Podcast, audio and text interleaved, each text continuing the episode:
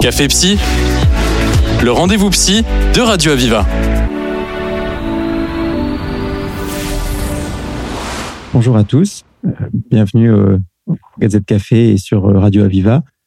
Peut-être euh, certains d'entre vous pourront aussi nous écouter donc en, podcast ou, sur Facebook quand l'émission sera, sera rediffusée. je crois que la radio diffuse à Montpellier, Nîmes et Perpignan, et puis peut-être tout autour du monde par le site internet. Alors, euh, merci d'avoir euh, pris place euh, dans cette salle et dans, dans cette émission. L'émission va durer environ 50 ou 55 minutes. La température extérieure est de 24 degrés. La température intérieure est un peu plus fraîche, mais c'est tout à fait confortable. Ce, cette émission est non fumeur, non fumeuse, pardon.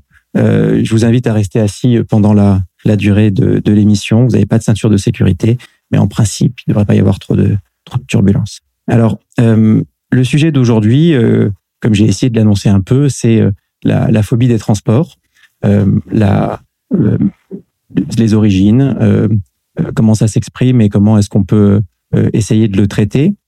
Pour aborder ce sujet, j'ai le plaisir de d'avoir avec moi Lina Zerga. Bonjour. donc, toi, tu es psychologue, c'est ça? C'est ça, psychologue clinicienne. Ok, très bien. Et, et donc c'est quelque chose que tu peux rencontrer dans ta pratique quotidienne. Tu as des, patients qui, souffrent de ce genre de difficultés. C'est ça, oui, c'est plutôt, euh, c'est plutôt fréquent les phobies euh, en lien avec les transports, l'avion comme, euh, comme la voiture. D'accord. Alors, avant de, d'attaquer vraiment le vif du sujet, donc moi je vous ai compris, je suis pas le capitaine de bord ni le commandant de bord, mais je vais quand même me présenter. Donc je suis Julien Ander, je suis psychiatre et je, travaille à, à 7. Euh, toi, tu es psychologue, comme tu viens de nous dire. Euh, tu travailles avec euh, des méthodes, je crois, de... De thérapie cognitive, comportementale et émotionnelle. D'accord. Je suis spécialisée en TCCE. Ok. E. Est-ce que tu peux nous dire rapidement en, quoi ça consiste, cette méthode-là? Alors oui, donc la thérapie cognitivo-comportementale et émotionnelle, c'est des thérapies qui se veulent scientifiques parce qu'expérimentales. Euh, on travaille à modifier les comportements euh, et euh, les pensées associées à ces comportements qui peuvent causer une souffrance cliniquement significative. Et puis donc à réguler les émotions qui peuvent poser problème également. Ok. Donc on a compris que ton, tes, méthodes, le courant dans lequel tu étais, c'était les thérapies cognitives et comportementales et émotionnelles. Il y a aussi d'autres courants finalement dans, dans la psychologie clinique? Alors oui, bon, dans la psychologie clinique, euh, dans la psychologie de manière générale, on va on va avoir de la hum, psychodynamique, de la psychanalyse, il peut y avoir de la systémie, euh, de la neuropsychologie. Donc moi, je me suis inscrite dans ce courant-là, mais il y a, pas mal d'autres courants qui existent en tout cas. Et c'est des courants qui sont pas en fait vraiment contradictoires. Ce sont des différentes façons de d'aborder des, des, sujets. Euh, c'est intéressant de, pouvoir du coup préciser tout ça. quand on parle de peur des transports, il y a une série de, de, mots, de sujets comme ça qui viennent euh, à l'esprit. Euh, on peut parler de phobie des transports. Euh, c'est aussi des symptômes comme comme l'angoisse, comme le, le stress, comme l'anxiété, comme les, les crises d'angoisse. Est-ce qu'on peut essayer de d'éclaircir un peu tous ces tous ces mots qui ont l'air de se relier tous à la peur finalement? C'est ça. alors, en fait, la, la, phobie euh, spécifique en lien avec les transports, elle s'inscrit dans cette grande catégorie qui est euh, euh, celle des troubles anxieux. Donc, dans les troubles anxieux, dans l'anxiété de manière générale, on est sur une réponse émotionnelle et physiologique, psychologique en lien avec une menace qui a été perçue comme un, une, situation qui a été qui a pu être perçue comme une menace ou un danger. Euh, ce qui va euh, déterminer euh, qu'on ne se retrouve plus justement dans de la dans de l'anxiété, mais dans un trouble anxieux, et donc dans cette grande famille qui comporte la phobie spécifique, c'est si cette cette anxiété elle est persistante dans le temps, si elle est fréquente, si elle est cliniquement cause cliniquement une détresse significative d'un point de vue de, de, de son intensité. Mhm. Euh, et puis si elle, euh, elle a des conséquences euh, potentiellement sur différents domaines de vie, comme euh, la vie professionnelle, la vie socio-professionnelle d'ailleurs, la vie relationnelle. D'accord. En ça, elle peut constituer un, un handicap finalement dans certaines situations. oui, bien sûr, complètement. D'accord. alors effectivement, tu as parlé des, des, phobies, des phobies simples. la, la, peur des transports rentre dans, dans ce cadre-là d'une certaine manière. Il y a, y, a, plein d'autres phobies également, mais dont, qui ne seront pas le sujet aujourd'hui. Aujourd'hui, on va parler principalement de la peur des transports ainsi que de la peur de conduire. C'est ça. Donc il y a, énormément de phobies, euh, y a énormément de phobies qui existent. Euh, alors effectivement, voilà, on, parle de celles-ci aujourd'hui. Euh, les phobies, de manière générale, de toute façon, c'est une une une anxiété significative en lien avec la, la comment est-ce qu'on pourrait appeler ça? En lien avec euh, euh, un objet particulier ou une situation particulière qui va générer une anticipation négative ou des comportements d'évitement. Mhm. Euh, il peut y avoir des phobies en lien avec les animaux, les insectes, des phobies situationnelles, euh, des phobies en lien avec des environnements naturels, bon, comme la peur de l'eau par exemple, ou la peur des espaces confinés. Donc il peut y avoir énormément de choses. D'accord. La peur des espaces confinés, c'est ça qu'on appelle la claustrophobie c'est ça, la claustrophobie, l'agoraphobie. Ouais. Et euh, effectivement, quand on réfléchit ou qu'on pense à, la, peur qu'on peut ressentir dans les transports, on a parlé d'avion, on va parler de voiture, de, la peur de conduire. Euh, ça peut aussi être présent dans les transports en commun euh, plus plus habituels que, que l'avion, dans le métro par exemple ou dans le bus. C'est vrai que si on pense au métro parisien bondé, on peut, il y a moyen de cumuler plusieurs plusieurs situations de menaces ou de phobie. C'est vrai qu'on est dans un lieu fermé on est dans un tunnel, il y a des patients qui ont peur des tunnels et des, moyens de transport. Donc là, tout est réuni pour, pour générer un cocktail anxieux finalement. C'est ça, c'est ça. L'objectif euh, de l'accompagnement thérapeutique en lien avec ces phobies, ça va être vraiment d'identifier qu'est-ce qui euh, va être le, réel déclencheur de cette phobie. Est-ce qu'on est justement sur cette peur euh, en lien avec les transports en particulier ou alors une peur liée au, au, monde, au monde qui peut y avoir justement dans les transports en commun. Où est-ce qu'on s'inscrit exactement Et puis après, de toute façon, la prise en charge est la même. Donc, euh, euh, on peut travailler toutes ces choses-là euh, d'une même manière. D'accord. Alors, on va, avant de rentrer sur pour ce qui est de la prise en charge et des soins qu'on peut proposer, des méthodes pour surmonter ces peurs, est-ce qu'on peut essayer de décrire en quoi ça consiste euh, euh, quels sont les symptômes finalement que ressentent les patients, que décrivent les patients quand ils viennent te voir? Alors, au niveau des symptômes, donc ça va être en lien avec une peur euh, assez handicapante vis-à-vis d'un objet particulier. Donc là, on parle des transports, donc par exemple la peur de conduire. Donc une peur qui va être cliniquement significative encore une fois parce que ça va déclencher énormément d'effets. Comment est-ce qu'on pourrait dire ça de d'effets d'effets d'un point de vue de la alors des signes physiques, tu veux dire Des signes physiques, pardon. Donc des signes physiques de manifestations physiologiques. D'accord. Ouais. Donc euh, ça peut être par exemple des picotements, ça peut être euh, des difficultés euh, d'un point de vue du rythme respiratoire, ça peut être. Quand tu dis des difficultés, excuse-moi, mais des difficultés du rythme respiratoire, c'est-à-dire un sentiment d'oppression, l'impression de l'étouffer, c'est ça? C'est ça, c'est ça, des bouffées de chaleur. Donc il peut y avoir toutes ces choses-là. souvent, on va aussi dans un dans un dans une dans une euh, dans des stratégies euh, d'évitement, des stratégies de coping qui vont euh, augmenter en tout cas la réponse anxieuse et puis l'anticipation négative de la situation. Tu as dit des stratégies de coping, c'est ça? C'est ça, des stratégies qu'on va mettre en place pour pouvoir s'adapter à notre peur. D'accord. Euh, souvent, lorsqu'on est dans le cas d'une phobie, elles sont en premier lieu pas forcément adaptées, comme par exemple l'évitement. Oui. Euh, c'est-à-dire qu'il y, a des patients qui, euh, face à, enfin des patients ou des personnes qui consultent face à ce genre de difficultés, qui ont, développé des stratégies pour euh, éviter de s'y confronter ou pour trouver d'autres solutions finalement pour contourner le problème. C'est ça, c'est ça. Et puis finalement, qui s'enferment dans ce cercle vicieux parce qu'en évitant, en évitant sa peur, pardon, on est amené justement à, à renforcer la réponse émotionnelle lorsqu'on sera amené à s'y confronter de nouveau. D'accord. Avec la notion d'évitement, me vient une question sur le, vécu que peuvent avoir les, les personnes qui, qui, souffrent de ce genre de difficultés. Euh, et parfois un sentiment de honte au point de ne pas, de pas en parler parce que avec l'évitement peut venir la volonté d'essayer de camoufler, de, de trouver des, euh, des excuses, enfin des, des, choses comme ça pour expliquer qu'on euh, qu'on peut pas faire telle ou telle chose. Euh, et la honte et la culpabilité, c'est quelque chose que décrivent les patients? Bien sûr. Bien sûr, c'est quelque chose qui est souvent décrit, puisqu'on sait que dans le cadre de troubles anxieux, de toute façon, euh, lorsque ça, lorsque c'est persistant, puisque c'est le cas dans la phobie, euh, ça affecte également l'estime de soi, la confiance en soi. Donc, on peut justement avoir ces sentiments de honte. Et puis, souvent, ce qui nous amène à consulter, c'est que cette phobie déborde sur euh, sur différents domaines de vie.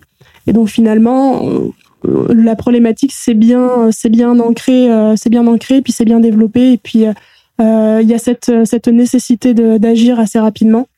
D'accord. C'est-à-dire que euh, une phobie peut naître d'un point précis et puis finalement se développer, euh, s'étendre et atteindre d'autres d'autres champs de la, de la vie des, des patients? C'est ça. D'accord. Ok. Tu as parlé tout à l'heure des, des, symptômes physiques de l'angoisse, donc les palpitations, le cœur qui s'accélère, les, les, sueurs, les tremblements, les fourmillements. Il y a, euh, tu as parlé aussi donc de des stratégies d'évitement qui peuvent se mettre en place. Est-ce qu'il y a d'autres aspects euh, dans les symptômes qu'il faut décrire également? Alors oui, donc il peut y avoir aussi euh, de, de, de, beaucoup de rumination, donc d'anticipation, d'anticipation, de rumination, d'anticipation anxieuse négative.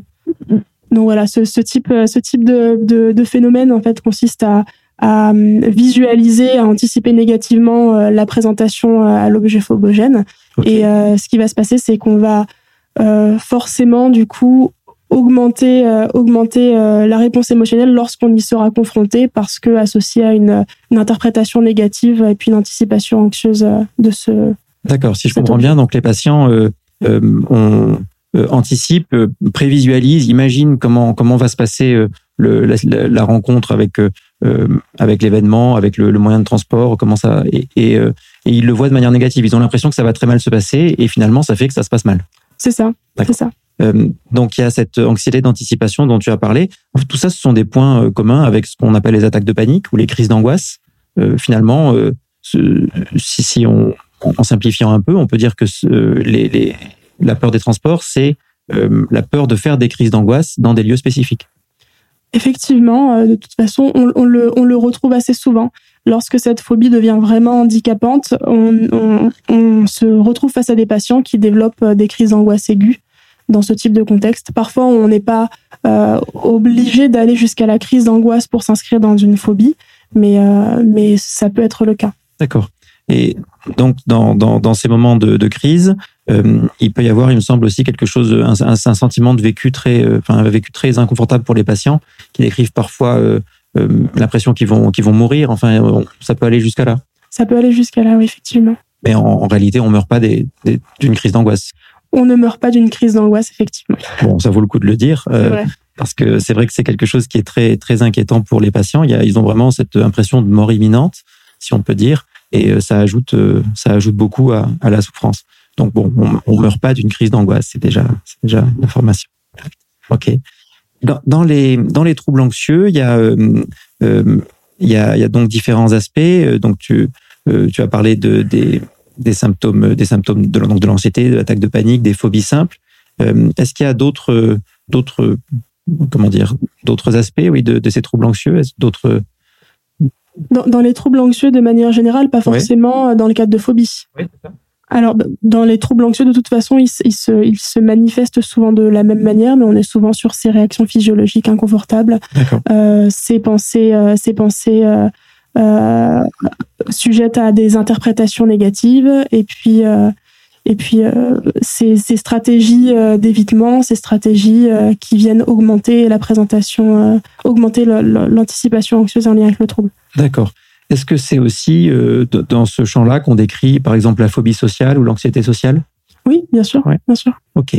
Alors, euh, ce que ce que je te propose là, si tu veux bien, c'est qu'on essaye de rentrer maintenant dans le dans la pratique euh, vraiment de, de, de ce que sont les, les séances de psychothérapie euh, et que tu nous décrives euh, euh, comment ça se passe avec les patients quand ils quand ils se présentent et en quoi consistent les premières les premiers moments de la rencontre avec le patient? Alors, donc la, la première consultation, euh, euh, on va essayer de créer une alliance thérapeutique, donc établir une bonne relation avec le patient, une relation de confiance, et puis essayer d'identifier euh, quel est le motif de la consultation. Euh, on va essayer d'accompagner ce patient d'un point de vue euh, d'un entretien, euh, ce qu'on appellerait semi-structuré. Donc, euh, dans, dans, le cadre de ce type d'entretien, ce qu'on va mettre en place, c'est euh, des questions orientées pour aider le patient à décrire sa problématique et puis pour nous aider nous aussi à identifier euh, le véritable problème et puis potentiellement poser un diagnostic. D'accord. Quand tu dis semi-structuré, c'est-à-dire que le patient euh, est invité à parler librement de ses difficultés, mais qu'il y a certains points que tu t'assures de, d'investiguer au cours de l'entretien. C'est ça, oui. Donc ça, c'est voilà, c'est la, c'est la, la première, et puis la deuxième consultation, et puis peut-être la troisième s'il en faut trois. D'accord. Et puis euh, à la suite de ça, euh, dans le cadre de, de phobie, donc dans le cadre de phobie spécifique, euh, on va essayer de commencer à travailler, euh, à anticiper euh, l'exposition. Donc ça, ça va être la stratégie que moi je mettrai en place, puis qu'en TCC on va être amené à mettre en place, donc les séances d'exposition. Donc ça, c'est déjà, on est déjà dans la partie prise en charge thérapie, si on peut dire. C'est ça, c'est ça. Ouais. Euh, si on reste un peu sur les premières, les premières séances, comment ça se passe? Comment est-ce que toi tu pratiques? Euh, est-ce qu'il y a euh, une longue partie sur euh, retracer l'histoire des patients, leur, leur biographie, leur vécu, leur enfance, etc. Alors dans, dans, certains courants thérapeutiques, effectivement, on est amené à faire ça. En TCC, on va se, on va s'axer uniquement sur la, la, les symptômes actuels. Si on est, si on a besoin, en tout cas, d'investiguer un petit peu plus, on peut, on peut aller chercher un petit peu plus loin. Mais en tout cas, en premier lieu, on s'intéresse aux symptômes actuels et puis au contexte actuel et puis aux difficultés que rencontre la personne aujourd'hui. D'accord. Alors à cet endroit-là, on peut peut-être faire un petit détour justement sur, euh, euh, sur ce que peuvent être les causes ou les origines de ces, de ces phobies. Qu'est-ce, que, qu'est-ce qui les déclenche? Qu'est-ce qui les cause? Alors c'est, multifactoriel. Il y a plusieurs euh, causes possibles et puis il y a plusieurs, il y a plusieurs hypothèses également. Donc on parle d'hypothèse génétique, d'une cause génétique les études pour l'instant ont été menées uniquement euh, autour de la phobie sociale. Donc effectivement, on a repéré que euh, il pouvait y avoir cette cause génétique en lien avec cette phobie sociale. D'accord, on n'a pas encore trouvé le gène de la, de la peur de l'avion Non, pas encore. Euh, il peut y avoir aussi des causes, des causes environnementales euh, éducatives, ce qu'on appelle des causes éducatives. Donc, ce qu'on va voir, euh, ce qu'on va voir, euh, ça va être des, des, par exemple, dans le cadre de familles ou de, de parents qui auraient des troubles anxieux assez importants ou des phobies spécifiques, justement. Imaginons euh, une phobie en lien avec la peur d'un chien, par exemple, des chiens. L'idée, c'est que cette personne a pu euh, altérer la, perception que, que, peut avoir son enfant de ces situations-là, et puis y indiquer euh, une situation qui peut, qui peut potentiellement être dangereuse pour lui. Donc on peut euh, laisser place à une vulnérabilité émotionnelle chez cet enfant. Et puis, euh, et puis dans ce cas de figure-là, il peut y avoir des prédispositions qui sont d'ordre éducatif. Ok.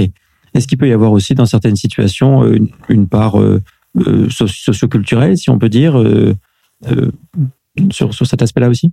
C'est vrai qu'on en parle un petit peu. Euh, une cause socioculturelle, on, on, on, sait que dans certaines, euh, dans certaines populations, c'est vrai que euh, cette peur, par exemple, des chiens est plus est plus est plus fréquente. Mhm. c'est en lien aussi avec un environnement de vie qui est différent. D'accord. Donc c'est quelque chose qui est envisageable. Il y a plusieurs causes, en tout cas, qui peuvent être en lien avec le développement d'une phobie. Ok. Tu as parlé de quelque chose d'éducatif tout à l'heure, c'est-à-dire que euh, il y a des peurs qui peuvent se transmettre. Et pour la peur de conduire, c'est qu'on on a été euh, euh, confronté à des, des, parents qui avaient peur dans la voiture ou qui conduisaient très mal. Qui avaient peur dans la voiture, oui, pourquoi pas, et puis qui et puis qui ont qui ont transmis cette cette cette peur à, à leurs enfants en expliquant que cette situation-là ou ce contexte-là était un contexte dangereux. D'accord. Donc ça peut se transmettre d'une certaine manière. Ça peut se transmettre d'une certaine manière. Et puis ça peut être également euh, circonstancielle. Donc euh, en lien avec euh, une situation qui a pu être vécue comme un trauma, réel ou réel ou imaginé d'ailleurs, qui a pu donc laisser place à une phobie, une phobie spécifique, à une mauvaise interprétation, et puis à des mécanismes encore une fois qui vont enclencher ce mécanisme de phobie. Enfin, cette, D'accord. C'est quelque chose qui est très fréquent, ça, euh, sur, euh, de, dans ce que disent les patients. Est-ce que euh, ils ont souvent, par exemple, dans le cas de la peur de conduire, été confrontés à un accident de la route, ou bien est-ce que c'est c'est pas systématique? C'est fréquent. Euh, c'est fréquent. Moi, je me, je me confronte beaucoup à ce type de ce type de de, de cas de figure. Donc les euh, les prédispositions éducatives également, mmh. mais mais en lien avec un potentiel trauma D'accord. Là tout- Et à ce moment-là, le, il y a un travail à faire spécifiquement sur ce traumatisme-là, euh, euh, sur le, sur la notion de, de, de trauma en, en elle-même.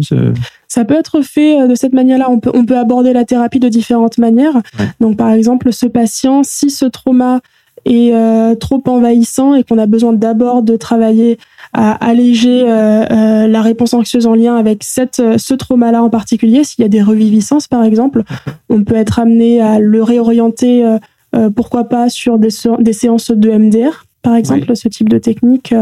Qui, euh, qui est assez efficace sur euh, les personnes qui vivent, euh, qui vivent, qui vivent avec un trauma. Ou alors, tout simplement, essayer de voir s'il n'y aurait pas d'autres facteurs qui viendraient augmenter la réponse anxieuse en lien avec un potentiel diagnostic associé. Et donc là, s'orienter vers une, une double prise en charge avec un psychiatre, pourquoi pas. Ok.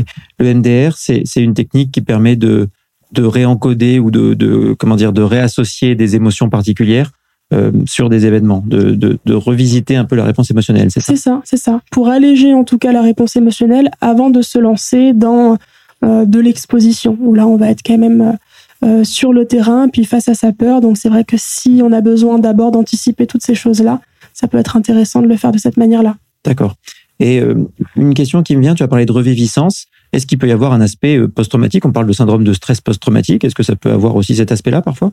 Ça peut avoir cet aspect-là, effectivement. Euh, alors, une fois qu'on a un peu dressé le, le tableau de, de, de tout ce qui était possible de, de ressentir et d'exprimer par rapport à ces symptômes-là, euh, euh, quelle est donc la, la prise en charge que, que, que tu proposes et qui est euh, dans ce genre de, de situation Quelles sont les, les solutions qu'on peut apporter? Alors donc en termes de prise en charge, ce qui est proposé en TCC, donc par moi et puis mes, mes, mes confrères TCCistes, euh, donc c'est des séances d'exposition, de désensibilisation, d'exposition. Euh, dans ces séances d'exposition, l'objectif euh, va être d'abord d'identifier les différentes euh, échelles de peur. Donc, est-ce que euh, cette personne-ci, qui par exemple a peur de, de, de la conduite, a une réponse émotionnelle très très importante? Donc, si on pouvait coter ça, par exemple, sur 10, 10 étant, je ressens une anxiété très envahissante, et puis 0 étant, je ne vis pas beaucoup d'anxiété vis-à-vis de cette situation. Cela, ils consultent pas en général. Cela ne consulte pas, oui, c'est vrai. Ouais.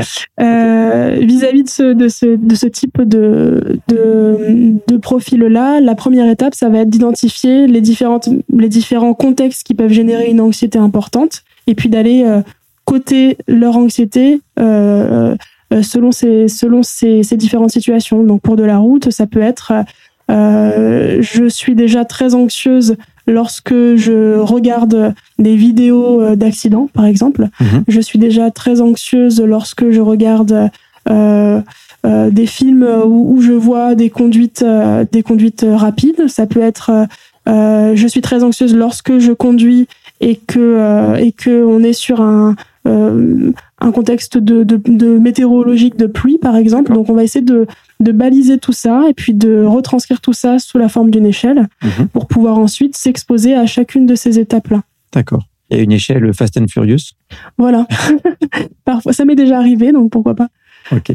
Et, euh, et donc, une fois que tu as fait cette euh, évaluation sur, sur des échelles dans les différentes dimensions, quelle est l'étape suivante? L'étape suivante, ça va être de, de, de constituer avec la personne euh, une, une sorte de livret stratégique qui va lui permettre d'apaiser son anxiété en situation, en contexte, avant et puis après également. Donc, ce qu'on va essayer de mettre en place, c'est euh, des sortes de, de, de, de, de méthodes d'essai-erreur. Donc, on va essayer de tester des stratégies de relaxation. On va essayer de, de tester différentes euh, stratégies de défocusing attentionnel Défocusing, tu peux nous expliquer? Des stratégies qui vont permettre à la personne de réorienter son attention sur autre chose. Donc, on va essayer de baliser tout ça. Donc, par exemple, pour la relaxation, on peut être sur euh, de la respiration, on peut être aussi sur de la méditation, sur de la pleine conscience. On peut aussi être sur euh, euh, de la relaxation euh, en termes de contraction musculaire. Donc, il y, a des- il y a des méthodes particulières.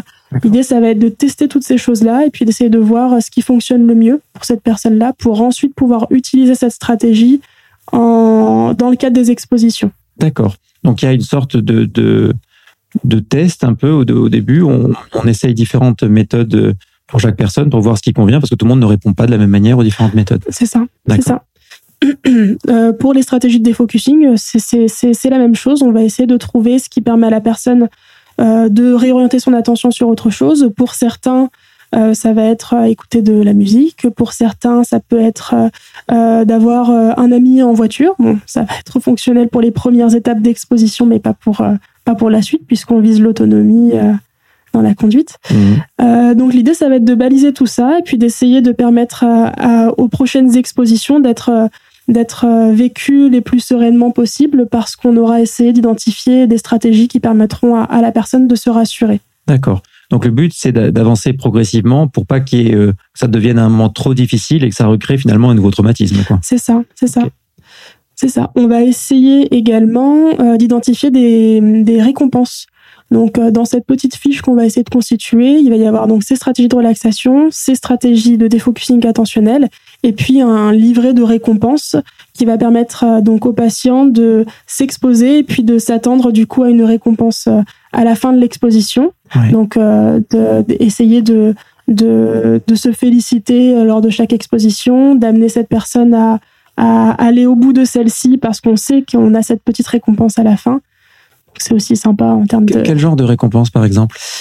Pour certains, euh, ça peut être, euh, ça peut être, euh, je m'autorise un petit restaurant en fin de fin d'expo si c'est une expo qui est assez difficile, difficile à vivre. Pour d'autres, ça peut être j'ai mon petit Starbucks, café Starbucks à la clé. j'ai eu un petit peu de tout. Donc, ça peut aussi être je me félicite, je me félicite tout simplement. Ok. Est-ce que la récompense, ça peut aussi être euh, d'imaginer ou de se projeter dans euh, euh, la raison pour laquelle on voyage, la raison pour laquelle on prend l'avion, la raison pour laquelle on se déplace, si c'est un objectif agréable. Hein, on, parle, on parle de vacances finalement, c'est ça qui nous a amené à traiter ce sujet-là, mais c'est vrai que ça peut, on peut aussi se déplacer pour le travail, bien sûr. mais est-ce que le, le, fait de penser qu'on va retrouver des gens qu'on aime, qu'on va retrouver des lieux auxquels on est attaché, est-ce que c'est quelque chose qui peut faire du bien et aider à surmonter les épreuves? Bien sûr, bah si c'est si suffisant, euh, effectivement, ça peut fonctionner. Ok. Et alors, euh, donc tu, tu, augmentes progressivement, euh, enfin le, au fur et à mesure des, des séances, le niveau d'exposition, et ensuite? alors donc voilà, donc on, essaye de on essaye de baliser tout ça, puis ensuite on commence les expositions. dans le cadre des expositions, on commence toujours par celles qui génèrent le moins d'anxiété. Puis l'objectif, ça va être de s'y exposer. Donc souvent, ce qu'on va commencer à faire, c'est qu'on va, on va commencer à s'exposer, mais en, en séance, en fait, de psychologie. Donc, euh, dans le cadre de, du rendez-vous de psychologie, on va, par exemple, pour la phobie de la voiture, pourquoi pas regarder une vidéo ensemble, essayer d'observer euh, la réponse émotionnelle, euh, essayer d'observer l'anticipation négative, essayer d'observer les pensées qui y sont associées. D'accord. Et puis, euh, et puis les comportements qui peuvent être euh, automatiquement mis en, mis en place. Et euh, l'objectif, ça va être d'aller modifier ces différentes choses. Euh, on va pouvoir euh, mettre en place des exercices si c'est si c'est nécessaire, par exemple de remédiation cognitive. Donc souvent après l'exposition, avant l'exposition. D'accord. remédiation cognitive. C'est ça, permettre permettre à la personne de de percevoir percevoir la, la le l'exposition à la phobie d'une manière différente et de changer l'interprétation qu'elle y, euh, qu'elle y met. Donc, euh, par exemple, dans certains exercices de remédiation cognitive, on est amené euh, à passer par l'écrit, donc expliquer un petit peu ce qu'est la ce qu'a été la situation, quelles ont été les émotions, les sensations, les, le comportement associé à l'exposition à cette situation, mmh. et puis quelle a été la pensée associée à cette à cette exposition là. Donc, est-ce que qu'est-ce que je me suis dit sur le moment, puis comment est-ce qu'on peut essayer de trouver euh, une manière de, de, proposer une alternative à cette pensée-là? Donc, euh, essayer de voir les choses sous un autre angle, prendre de la distance. D'accord. Oui, parce que souvent, les, patients, euh, dans ce genre de situation, ressentent tout comme une sorte de boule un peu mélangée, de, de sensations physiques, de d'émotions, de pensées, sans qu'on puisse dénouer vraiment dans quel ordre ça se passe. Et le fait d'analyser ça euh, au, calme après l'exposition, c'est déjà un, travail thérapeutique en soi. C'est ça, c'est ça. Donc il y a ce moment euh, d'exposition euh, avec les, différentes étapes de, l'analyse et ensuite. Donc ce moment d'exposition, donc on va essayer de baliser tout ça en, séance et puis ensuite on va proposer donc aux patients de commencer à s'exposer, mais par contre en milieu écologique. D'accord. Milieu écologique, c'est-à-dire dans la dans la vie réelle. Dans la vraie vie. Ok. dans la vraie vie. C'est ça. Et, et donc là, finalement, le travail va s'effectuer essentiellement en dehors de la de la du cabinet. Donc, on va essayer de faire des, des sortes de, de débriefing et d'analyse des situations en, en, thérapie, donc en consultation, puis en dehors, les patients auront des, des, des, des missions d'exposition à mettre en place avec des guides particuliers. Donc, comment est-ce que je m'expose? Comment est-ce que euh, euh, je peux appréhender la situation avant et puis après? Dans quel contexte est-ce que je m'expose? Et donc là, on va essayer de s'exposer encore une fois progressivement aux différentes euh, aux différentes situations qui peuvent générer de l'anxiété. D'accord, ça ce sont des devoirs que les patients ont à faire entre les séances. C'est ça. Ok. Euh, mais toi, tu les accompagnes pas en dehors de ton cabinet pour pour faire ces choses-là? Non, non, non. Ok. Dans, dans certaines situations, ce, ça, ça, peut se, se, faire ou se présenter. Je sais qu'il existe des euh, je ne sais pas s'il y a des centres spécifiques pour ça, mais il y a des, des psychologues qui ont aussi des méthodes de, de, des simulateurs, par exemple. Ce sont des choses qui existent? Ce sont des choses qui existent. Alors à Montpellier, je, je, je ne sais pas si euh, ce type de centre existe. Par contre, beaucoup de psychologues utilisent euh, les, euh, les, les, outils de réalité virtuelle. Mmh. Donc ça fonctionne assez bien, bon, surtout dans le cadre de phobies en lien avec l'avion. Parce que c'est vrai que s'exposer à un trajet, un trajet en avion, c'est assez compliqué, puis c'est plutôt coûteux. Mmh. Donc, donc ça peut s'anticiper grâce à la réalité virtuelle. Puis il y a, y a de super résultats. D'accord. Et je sais qu'il y a des compagnies aériennes, Air France fait ça, qui propose des, des stages spécifiques de, oui. euh, pour apprivoiser le stress euh, dans l'avion. Oui, oui, c'est vrai. Ok.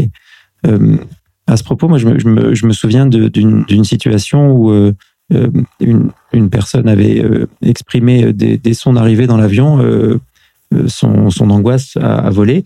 Et je me souviens, son angoisse dans l'avion. Et je, me souviens, je, le dis un peu comme un conseil, mais elle avait été très bien accompagnée, très bien prise en charge par les, personnes euh, hôtesses, stewards, qui étaient qui étaient sur le sur le vol et, elle avait bénéficié d'une attention constante.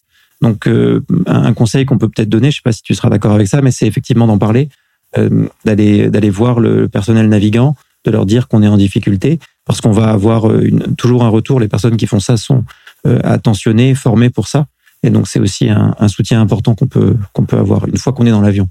Oui, oui, ça, a été le cas aussi de l'une de mes patientes. Donc, euh, effectivement, euh, je, je, je, crois bien que plusieurs stewards sont formés en fait à l'accompagnement des, des, crises d'angoisse et puis des, des, phobies spécifiques.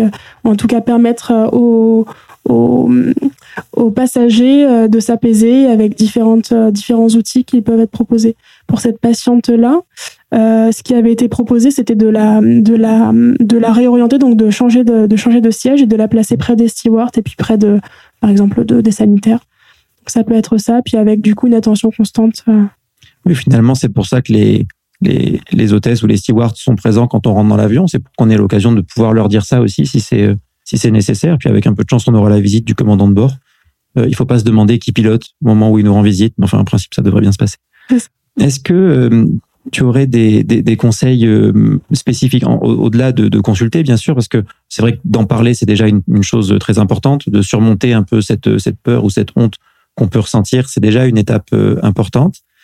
Euh, Est-ce que tu as des, il y aurait des conseils qu'on peut donner aux gens qui, qui ont ce genre de peur à, à, des, à des degrés peut-être pas trop importants, mais qui ressentent cette peur dans l'avion Qu'est-ce qu'on peut faire concrètement sans aller jusqu'à consulter si c'est pas à ce point-là? Qu'est-ce qu'on peut mettre en place, par exemple? Alors, qu'est-ce qu'on peut mettre en place? Euh, pour le, le, le, cas de figure de l'avion L'objectif, c'est de, donc de ne pas entrer dans l'évitement. Donc, euh, on peut quand même essayer d'anticiper ces choses-là en regardant, par exemple, en essayant de mettre en place des petits protocoles d'exposition à faire à la maison tout seul. Donc, ça mmh. peut être des vidéos. Puis en essayant de, donc de baliser tout ça, pareil, avec des stratégies euh, de relaxation, puis des stratégies de défocusing attentionnel encore une fois. Euh, donc ça, ça peut être fait. On peut essayer, euh, on peut essayer également de, de potentiellement contacter un psychiatre avant le trajet en avion, parce que il y a aussi des, des, un accompagnement médicamenteux qui peut se faire uniquement sur euh, sur les trajets euh, qui peuvent être compliqués. Mmh. Je sais que ça, c'est parfois, c'est parfois réalisé.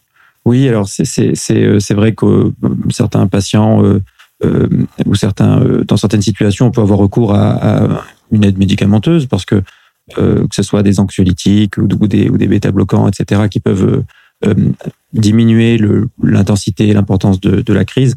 Bon, c'est pas quelque chose qu'on peut conseiller comme ça. Ne le faites pas en automédication. Hein. C'est évidemment des, des médicaments qu'il faut manipuler avec avec prudence, mais ça peut être un, un appoint. le et parmi les méthodes de relaxation ou de méditation, est-ce qu'il est y, a, y en a une que tu pourrais nous, euh, nous décrire rapidement euh, pour euh, si, si jamais parce que des fois ça se déclenche alors qu'on ne l'a pas eu jusqu'à présent finalement ça, ça, vient d'un coup. Est-ce qu'il y a quelque chose que tu pourrais nous un truc que tu pourrais nous donner pour ce qui est de la respiration ou de la relaxation? Alors la, la, respiration dans tous les cas c'est toujours conseillé puisque de toute façon euh, la phobie souvent ça, ça va déclencher une, une réponse physiologique assez importante notamment des difficultés respiratoires donc la relaxation, la respiration, c'est quand même la première étape. Euh, mes patients, eux, peuvent utiliser euh, certaines applications de téléphone, tout simplement, par exemple le Respirolax ou alors euh, euh Petit Bambou. Ça fonctionne assez bien puisque c'est visuel, c'est auditif et puis et puis c'est guidé. Donc ça, c'est assez intéressant. C'est des outils qui, en fait, sont, sont, proches de la cohérence cardiaque, c'est ça? C'est ça, c'est de la cohérence cardiaque. Euh, ce qu'on va... la, cohérence cardiaque, juste pour, euh, pour, dire un mot, c'est des méthodes donc de respiration euh, qui, qui, qui, peuvent prendre différentes formes, mais dont le but est de stimuler finalement le système parasympathique pour de, à la fois baisser la fréquence cardiaque et, euh, et ralentir euh, le, la fréquence respiratoire, en même temps baisser la tension artérielle, donc en fait baisser tous les, les, les signaux physiologiques qui s'augmentent en cas de crise d'angoisse. Effectivement, ça marche très bien. Ouais. Puis c'est assez intéressant d'associer plusieurs méthodes aussi. Ce qui fonctionne, ce qui fonctionne assez bien, euh, c'est aussi les, les, les, méthodes de type euh, Jacobson. Donc c'est des méthodes de contraction, dites de contraction musculaire. L'objectif, ça va être de donc de, de contracter ses muscles et puis d'entraîner ensuite euh, dans la décontraction une, sens une sensation en fait de, de détente. Et puis lorsqu'on le fait sur différentes parties du corps, ça induit justement une, une une impression de détente en fait. D'accord. Donc concrètement, dans l'avion, si on fait une, une, attaque de panique, on s'accroche à la coudoir, on serre très fort, c'est ça? Euh, On se contracte et puis euh, on relâche en respirant. C'est voilà. ça L'objectif, ça va être de décontracter quand même. D'accord, il faut quand même de décontracter rester, aussi. Euh, de pas rester contracté, ça, ça va pas être très efficace. Ok. Et c'est cette alternance de contraction et de décontraction qui produit euh, qui produit une détente. Okay. C'est ça. Est-ce que euh, il y a d'autres euh, d'autres conseils comme ça qui, qui, te semblent importants à partager là concernant autant la, peur de l'avion, la conduite automobile ou d'autres euh, d'autres situations? Alors, si on se lance euh, dans de, dans de l'exposition maison, en tout cas, euh, si on essaye d'éviter d'éviter l'évitement, euh, ce que je dirais, c'est euh, euh, d'abord commencer par se confronter à des situations qui sont pas trop anxiogènes, ne pas ne pas s'atteler à se lancer dans, dans des dans des expositions qui qui sont génératrices d'une forte anxiété parce qu'on se confronte forcément à un échec. Pour les familles qui encadrent ou les, les, les, l'entourage social qui peut encadrer une personne qui souffre de phobie, ce que je dirais, c'est bon, ben, essayer de, de ne pas remettre en question euh, euh, la peur de cette personne-là, puisque le, le principe même de la phobie spécifique, c'est que ce soit en lien, ce soit une, une, une, peur, une anxiété importante en lien avec un objet qui n'est pas supposé générer autant, euh, autant de réactions, euh, ne serait-ce que émotionnelles, psychologiques comme euh, comportementale. Oui. De, donc peut-être être soutenant de ce point de vue-là, puis ne pas ne pas euh, être plutôt euh, renforçant, plutôt l'accompagner et puis soutenant, l'accompagner dans dans, dans ces expositions, pourquoi pas. Par exemple, dans le cadre de conduite, on peut accompagner cette personne et puis être copilote le, le temps d'une conduite, okay. lors d'une exposition à la conduite, par exemple. Ouais. Ce, que, ce que tu disais à l'instant, c'est que euh, euh, ça, ça sert à rien de, de dire aux, aux, patients que leur peur est irrationnelle, que c'est absurde d'avoir cette peur, parce que finalement ils le savent en fait. Bien sûr. Et au contraire, ça, ça les renforce dans un sentiment de, de, de honte ou de ce qu'on appelle l'égo-dystonie, finalement d'avoir l'impression que on a une pensée dont on sait qu'elle est euh, absurde, mais qu'on pense quand même, et donc ça renforce une boucle un peu de d'angoisse. C'est ça, c'est ça exactement. C'est vrai que dans la peur de l'avion, j'ai plusieurs patients qui ont, qui ont, qui ont pu me dire ça, mais parce que je crois qu'au début, quand dans les suivis, je leur disais moi-même euh, que l'avion était le, le moyen de transport le plus, le plus sûr, euh, ça, ça, ça les rassurait pas du tout. En fait, ça les énervait parce que c'est quelque chose qu'ils entendent, qu'ils entendent tout le temps. Euh, ils le savent très bien. En fait, ils le savent mieux que nous. Donc, euh, c'est s'il y a quelque chose qui, qui leur renvoyait euh, euh, à leur propre irrationalité qui était assez, assez désagréable. C'est pas un truc à dire, quoi. Non, c'est, c'est, c'est, c'est, ça va pas les aider, on va dire. Que ça ne va pas, ça ne va pas les aider, effectivement. Ouais.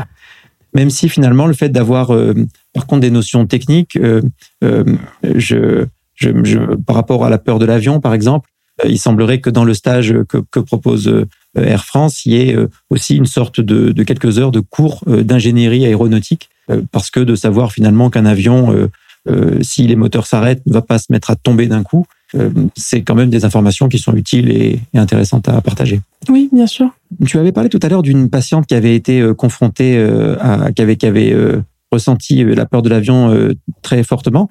Et ça, me ramène à une question importante. est-ce que ça marche tout ça? Est-ce que, les résultats sont bons? Est-ce qu'on arrive à finalement à prendre l'avion, à surmonter cette peur? Alors pour le cas de cette patiente en particulier, euh, donc elle est venue me voir euh, pour une consultation en lien avec cette, cette demande donc de prendre l'avion un mois avant un départ pour euh, le Japon. Donc c'était quand même euh, assez assez assez angoissant et puis en plus pour le coup on était on était bientôt bientôt arrivé à la date de départ. Donc ce que je dirais c'est que euh, la TCC, c'est assez. Euh, je connais pas les, les, les, les résultats pour d'autres accompagnements thérapeutiques, d'autres courants thérapeutiques. En tout cas, dans le cadre de la TCC, on est sur 75 à 80% de réussite. D'accord, euh, c'est des très bons résultats. C'est de super résultats. Il y a quand même de la rechute possible. Okay. Donc, on est sur à peu près 5% de rechute. Euh, et on est sur on va dire 8, 8 à 15 séances nécessaires pour pouvoir aller au bout des séances d'exposition. Donc pour cette personne-ci, c'est ce qu'on avait mis en place. Donc 8 séances euh, jusqu'au départ. Donc d'exposition okay. jusqu'au départ. En mode commando un peu avec des sessions ça, très rapprochées. C'est ça. Ok. Et elle a pu partir? Elle a pu partir, mais là pour le coup, elle était très très motivée. Donc euh, finalement, son, son, sa récompense ultime, c'était euh, c'était euh, d'arriver à destination. D'accord. Qui, quelle était sa motivation sans être indiscret oui, alors ça, on, on, sa, destine, sa, sa, motivation, donc c'était de pouvoir euh, mener une conférence au Japon, donc dans le cadre de sa thèse. Euh, ouais, elle, elle, avait, elle avait hâte d'y aller. C'était un rêve pour elle en plus de ça. Ça doit être un beau voyage. Euh, donc, tu as dit 80 à 85% de résultats, c'est ça? Peut-être pas toujours en un mois quand même? Non, peut-être pas toujours en un mois. 75 à, à, à 80 je, suis, je suis optimiste. Oui, c'est ça. Je, je, vous remercie beaucoup de votre attention. Euh, J'espère que vous avez passé un bon moment en notre compagnie, si on peut dire. Euh, on se donne rendez-vous euh, bientôt. Merci, merci Lina. merci Julien. Et merci à vous. Je vous souhaite bonne fin de soirée. C'était Café Psy, le rendez-vous psy de Radio Aviva.